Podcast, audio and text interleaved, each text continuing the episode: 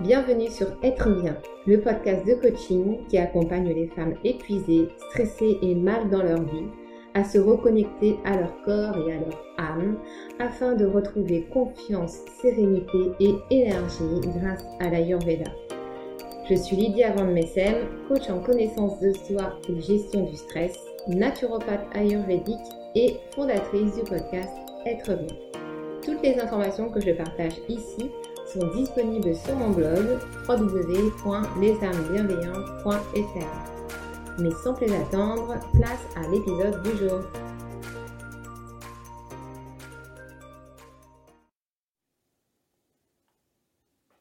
Hello mes belles âmes, ravie de vous retrouver aujourd'hui, c'est Lydia. Aujourd'hui, euh, nous sommes le 25 septembre 2020 et euh, je déclare la saison de l'automne ouverte il fait froid, il pleut, il y a du vent, c'est gris. Bref, on est en train de rentrer en pleine période Vata et oh mon Dieu, mon Dieu, mais qu'est-ce que je déteste cette période. Et oui, puisque mes amis, euh, en Ayurveda, les saisons aussi ont des doshas. Et il se trouve que la période automne-hiver, eh bien, c'est une période Vata. Donc, ça veut dire qu'il va falloir faire très attention à ne pas déséquilibrer notre petit dosha vata. N'oubliez pas que nous avons les trois doshas à l'intérieur de nous. Donc, même si vous n'êtes pas euh, de nature, on va dire, dominante vata ou vous n'avez pas beaucoup de vata dans votre profil ayurvédique, toujours est-il que vous avez quand même du vata en vous et qu'il peut facilement se déséquilibrer. D'autant qu'on considère qu'en Ayurveda, le Vata, c'est le roi des doshas. Alors quand on dit roi des doshas, ça ne veut pas dire que c'est le meilleur, hein. ça n'a absolument rien à voir. C'est simplement qu'en fait, euh, ça veut dire que c'est le dosha qui a le plus d'influence. Et il est tellement fort en fait qu'il peut facilement entraîner les deux autres doshas avec lui dans son déséquilibre. Donc c'est pour ça qu'il faut faire très attention à ne pas déséquilibrer son dosha vata, même quand on n'est pas vata. Donc, concrètement, ça va être quoi la stratégie pour pouvoir éviter de déséquilibrer notre dosha vata Eh bien, ça va être de se mettre en mode mamie, comme je l'appelle, le petit mode mamie. Alors, on ressort les plaides, les bouillottes, les radiateurs, les chaussettes en pilou-pilou, les, les gros chaussons là. Vous savez, les gros chaussons avec les têtes de nounours là. Ça, c'est, ça, c'est top c'est bon, c'est pas très, un peu kitsch, mais euh, sur le coup, ça tient vraiment très très chaud aux pieds. Donc ça, c'est nickel. En gros, ce qu'il faut à Vata pour pas qu'il déséquilibre, c'est de la chaleur et de la douceur. Donc ça va être le moment aussi de euh, ressortir tout ce qui est boisson chaude très important les boissons chaudes parce que non seulement ça va permettre de vous réchauffer, mais en plus ça va permettre aussi de vous hydrater. Parce que l'un des effets secondaires de Vata quand il a tendance à augmenter, c'est que ça va dessécher beaucoup votre peau. Donc il va falloir s'hydrater énormément avec des boissons chaudes, euh, des infusions, des tisanes, euh, du café décaféiné, euh, du thé déthéiné. Alors pourquoi est-ce que je vous dis du déca et du thé déthéiné parce que euh, le thé et le café sont des excitants et les excitants ne font pas du tout bon ménage avec Vata, qui est déjà un dosha suffisamment excité comme ça. Donc on va éviter de rajouter de l'excitation sur l'excitation, si vous voyez ce que je veux dire. Sinon ça va pas du tout faire un bon mélange. Donc plutôt des boissons voilà euh, chaudes comme ça qui, qui vont vraiment réchauffer, qui vont hydrater, mais qui vont pas venir exciter notre vata. Pareil, si vous devez sortir, couvrez-vous bien pour éviter bah, voilà, d'avoir froid. En même temps, ça évitera aussi que vous attrapiez des maladies, que vous mettiez votre système immunitaire à rude épreuve.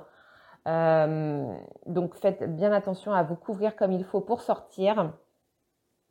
Euh, au niveau de l'alimentation, eh bien, ça va être le moment d'incorporer euh, dans, votre, dans vos repas des plats un peu plus gras, un peu plus consistants, chaud, de remanger chaud. Surtout, on va abandonner progressivement euh, les petites salades de l'été euh, qui ont vraiment rien à faire en fait période, en période Vata, à part peut-être pour les pitas qui sont particulièrement inflammés, où là on va quand même conserver une part de fraîcheur. Mais par contre, pour les autres doshas, pour Vata comme pour Kapha, qui également un dosha froid, euh, là, on va vraiment partir sur des plats plutôt chauds. Donc tout ce qui est euh, soupe aussi, des petits gratins de légumes, enfin vraiment tout ce qui est, euh, tout ce qui est chaleur au niveau de l'alimentation et du coup rajouter aussi un peu plus de gras ben, pour permettre aussi de conserver cette chaleur, nous, à l'intérieur du corps. Au niveau de tout ce qui est mode de vie, hygiène de vie, euh, ça va être le moment euh, d'avoir recours à des activités douces, euh, comme par, exemple pratiquer un yoga doux et relaxant. ça va être le moment aussi de vous adonner à des activités plutôt cool comme de la lecture ou des activités, euh, je ne sais pas, euh, ce que vous pouvez aimer, euh, tout ce qui est tricot, couture, enfin, des activités en fait qui vont pas vous demander un effort de dingue. Par exemple, c'est pas le moment d'aller faire des treks ou d'aller courir comme des fous dans, dans, dans, la forêt ou quoi en, en se, en se comment dire en s'exposant aux éléments. Alors bien sûr, si c'est votre kiff d'aller courir, etc., dehors, allez-y. Mais euh, voilà, faites attention derrière à bien vous couvrir, à bien récupérer, à bien vous mettre au chaud en fait pour éviter euh, de tout déséquilibrer. Euh, et donc bah, la période Vata, c'est aussi une période de repli sur soi. On se met un petit peu en mode ermite, un peu comme les animaux qui hibernent en fait. C'est une période en fait où euh, voilà, on reste chez soi, on, prend soin de soi. Ça aussi, au niveau, au niveau de tout ce qui est euh, soin du corps, c'est le moment, par exemple, de vous adonner à, des abhyanga. Les abhyanga, en fait, c'est euh, des massages à l'huile de tout le corps. Donc, ils vont venir, en fait, réchauffer le corps et l'hydrater en même temps. La meilleure huile pour pratiquer vos Abhyanga en période Vata, c'est l'huile de sésame qui est une huile chauffante, donc qui va venir en fait réchauffer le corps. Euh, maintenant, si votre kiff c'est de vous tartiner de baume, euh, euh, de baume au karité ou de crème, une crème hydratante que vous adorez, vous pouvez aussi très bien le faire. C'est vrai qu'en Ayurveda, on privilégie toujours l'huile.